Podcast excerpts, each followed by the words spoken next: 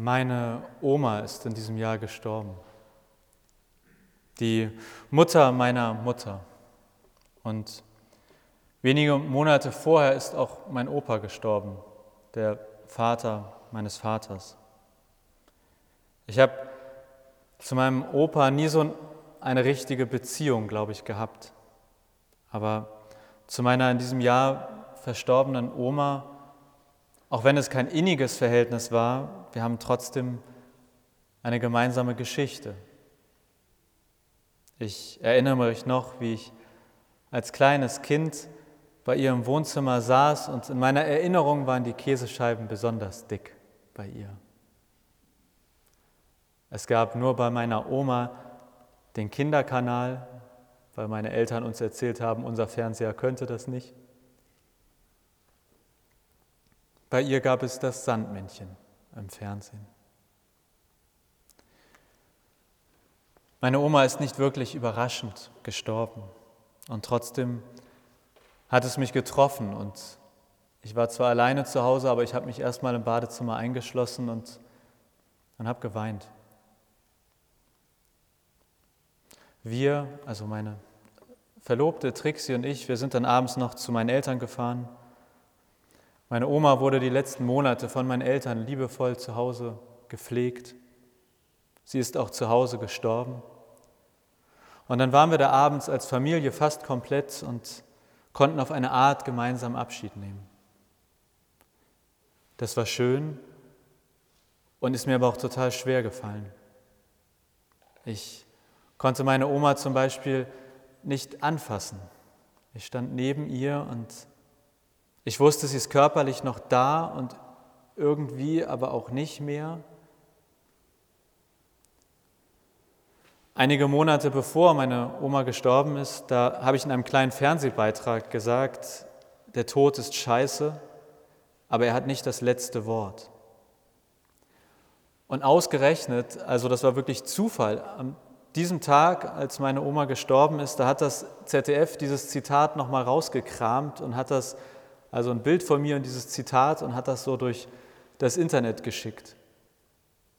Das war ein bisschen komisch und gleichzeitig total schön, weil quasi an diesem Tag, als ich jemand verloren habe, ich mir selber zugesprochen habe, was ich ein paar Monate vorher versucht habe, denen zuzusagen, die gerade jemanden verloren haben.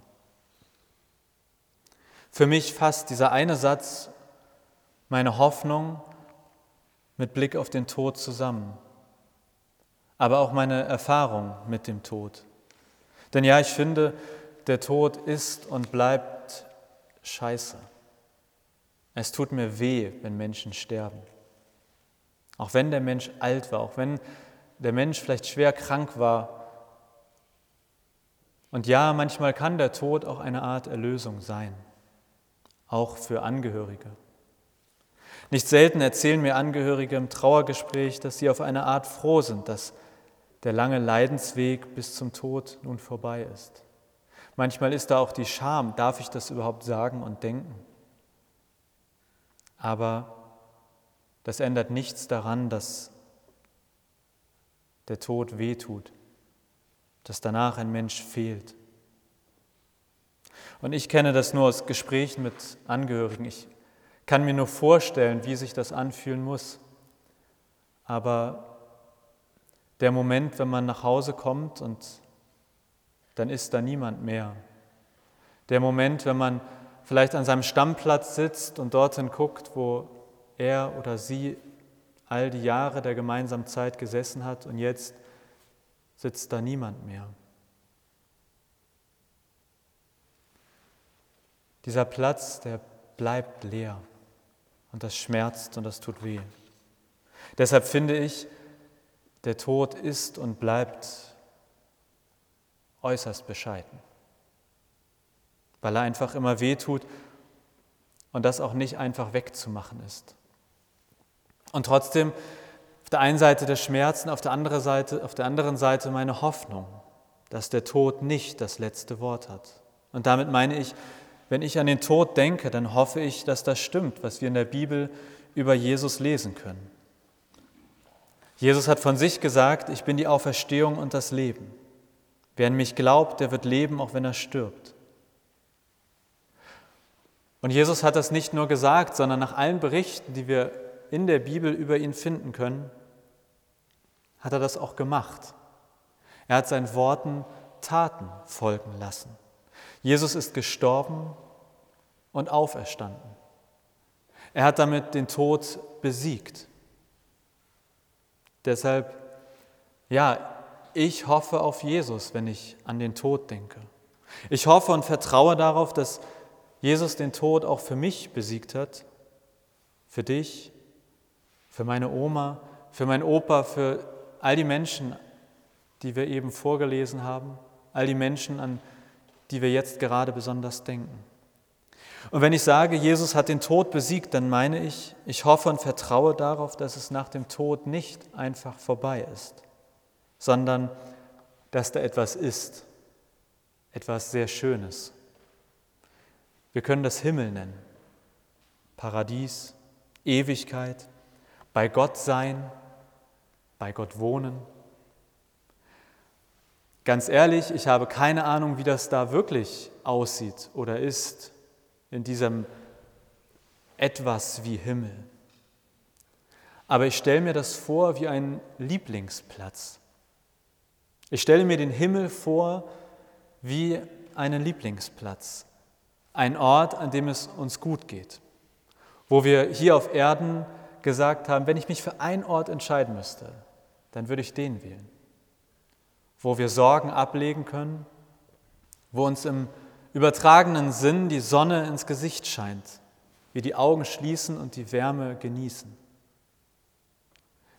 Für den einen ist der Lieblingsplatz mitten in der Familie, für den anderen einsam und ruhig beim Angeln am See, für den einen der Sessel am Fernseher und für die andere der Schaukelstuhl im Garten. Manche saßen am liebsten hinterm Steuer, eine Fahrt durch die dunkle Nacht, andere waren nirgendwo lieber als auf dem Sportplatz. Ich weiß nicht, was der Lieblingsplatz meiner Oma war, aber ich vertraue darauf, dass es ihr jetzt gut geht, wo sie ist, dass sie an einem Ort ist, für den ich kein besseres Wort als Himmel habe, dass sie an einem Ort ist, für den ich keine bessere Beschreibung als einen ewigen Lieblingsplatz habe. Wenn ich also an den Tod denke, dann ist Jesus für mich sehr zentral. Und es ist für mich wichtig, dass er gestorben und auferstanden ist. Es gibt in der Bibel aber auch weitere spannende Geschichten oder Erzählungen rund um den Tod. Und eine, die dreht sich um Mose.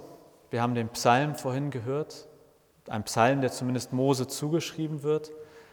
Und Mose, einer der Anführer im Volk Israel, auch er muss eines Tages sterben. Und darüber wird in der Bibel auch berichtet, wie das war, als Mose gestorben ist. Und es heißt dort in aller Kürze, also es wird ein bisschen länger geschrieben, aber ein Satz finde ich sehr spannend. Gott begräbt Mose Gott begräbt Mose. Und mir ist dieser Satz in den letzten Wochen oder Monaten sehr wichtig geworden. Denn als ich neben meiner Oma stand und sie tot im Bett lag, da konnte ich sie nicht berühren, auch weil ich, glaube ich, irgendwie nicht wusste, wo ist sie jetzt? Ist sie noch hier? Ist sie nicht mehr da? Oder wenn ich Bestattung mache und dann manchmal ein offener Sarg dort steht mit der verstorbenen Person, dann weiß ich auch manchmal nicht genau, wie soll ich denn jetzt von ihr oder ihm sprechen? Ist sie noch hier oder schon bei Gott? Muss ich jetzt unterscheiden zwischen Körper und Seele? Der Körper ist noch hier, die Seele vielleicht schon woanders? Gott begräbt Mose. Mit Blick auf diese ganz kurze Information aus der Geschichte mit Gott und Mose denke ich mir, Vielleicht gilt ja für eine kurze Zeit auch beides. Der Mensch ist noch bei uns und zugleich auch schon an seinem oder ihrem Lieblingsplatz bei Gott. Und für mich mindestens genauso entscheidend, wenn Gott Mose begräbt, dann heißt das, Gott geht mit uns bis ans Grab. Gottes Weg mit uns als Angehörigen, aber auch mit denen, die gestorben sind, endet nicht in dem Moment, in dem der Mensch vielleicht seinen letzten Atemzug gemacht hat. Gottes Weg mit uns und denen, an die wir heute besonders denken, geht bis ins Grab. Gott weint mit uns dort. Gott trauert mit uns. Natürlich kann das vermutlich nur bildliche Sprache sein, dass Gott Mose begräbt, aber ich mag das Bild. Denn für mich heißt das, Gott geht mit uns in diese Trauerphase. Er sagt nicht, jetzt ist der Mensch ja bei mir, alles gut. Gott begräbt Mose. Auch Gott trauert, auch Gott kennt das Gefühl, wenn man am Grab Abschied nehmen muss. Ja, auch in dem Moment, wo wir wortwörtlich beerdigen und Abschied nehmen, ist Gott da. Aber dann ist die Trauerfeier vorbei, die Beerdigung ist vorbei und häufig kommt dann ja erst die richtige Lehre. Man hatte davor noch was zu organisieren und musste was klären mit dem Bestatter oder der Pastoren. Diese Zeit endet irgendwann.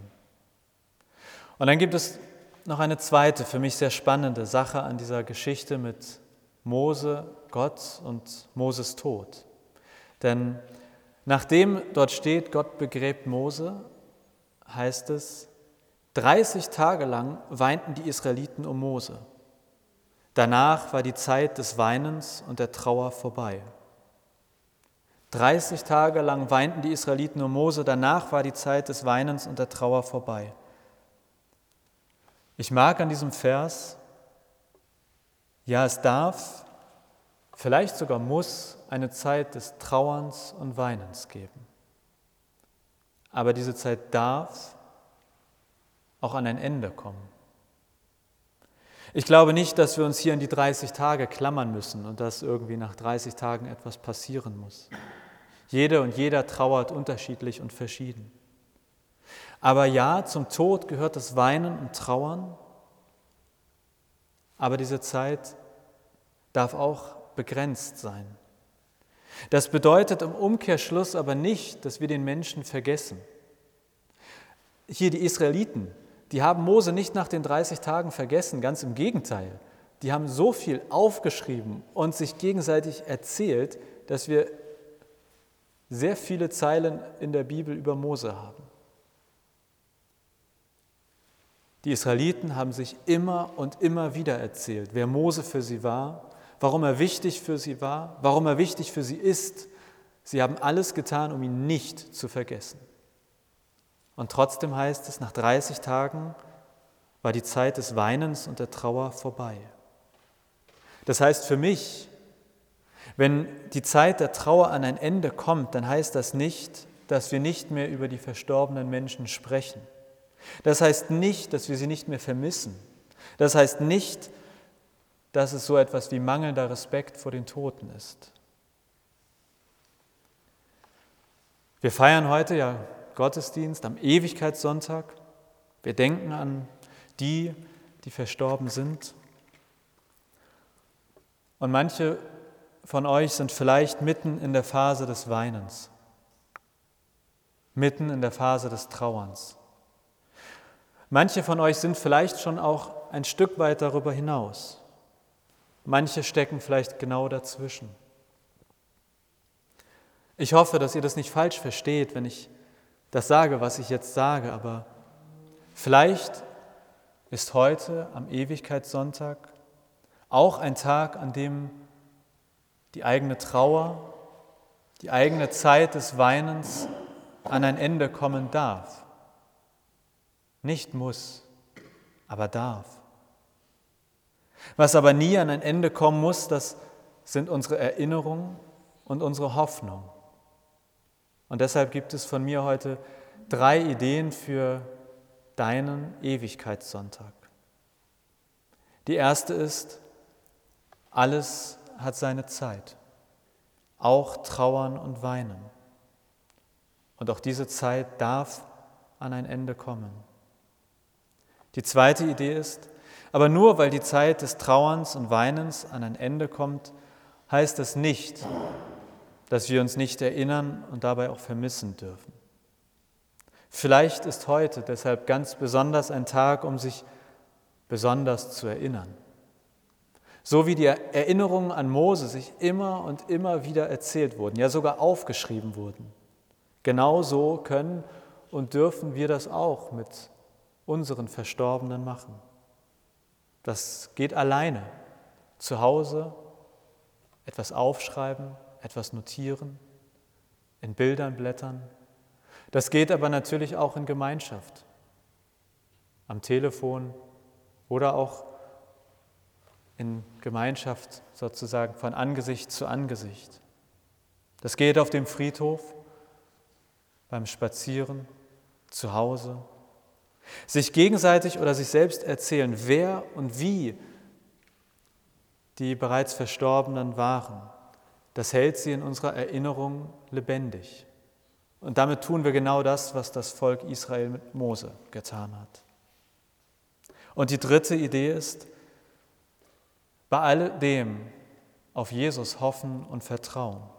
Hoffen und vertrauen, dass Menschen nicht nur in unserer, in unserer Erinnerung weiterleben, sondern auch bei Gott. An einem Ort, der für uns unbeschreiblich und ungreifbar ist. Aber an einem Ort, der vielleicht wie ein ewiger Lieblingsplatz ist. Vielleicht fällt euch ja auch beim Erinnern ein Lieblingsplatz der Person ein, über die ihr sprecht.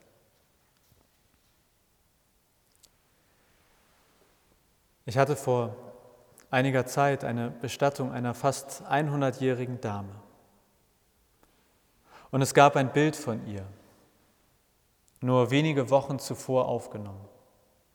Sie saß im Kreis ihrer Familie und sie hatte das tiefste und innigste Lächeln im Gesicht, das ich mir vorstellen konnte. Und ich habe dieses Bild gesehen und habe gedacht, so lächelt man, wenn man an seinem Lieblingsplatz ist. Meine Hoffnung ist, weil Jesus für uns alle den Tod besiegt hat, gibt es auch nach dem Tod einen Ort, an dem wir alle dauerhaft ein solches Lächeln im Gesicht haben. Ein tiefes, inniges Lächeln, das ausdrückt, es geht mir hier gut. Darauf hoffe ich für meine Oma, für meinen Opa. Darauf hoffe ich, darauf vertraue ich wenn ich an all die Menschen denke, die wir vorgelesen, die wir genannt haben. Darauf hoffe ich und vertraue ich, denn Jesus Christus spricht, ich bin die Auferstehung und das Leben. Wer an mich glaubt, der wird leben, auch wenn er stirbt. Amen.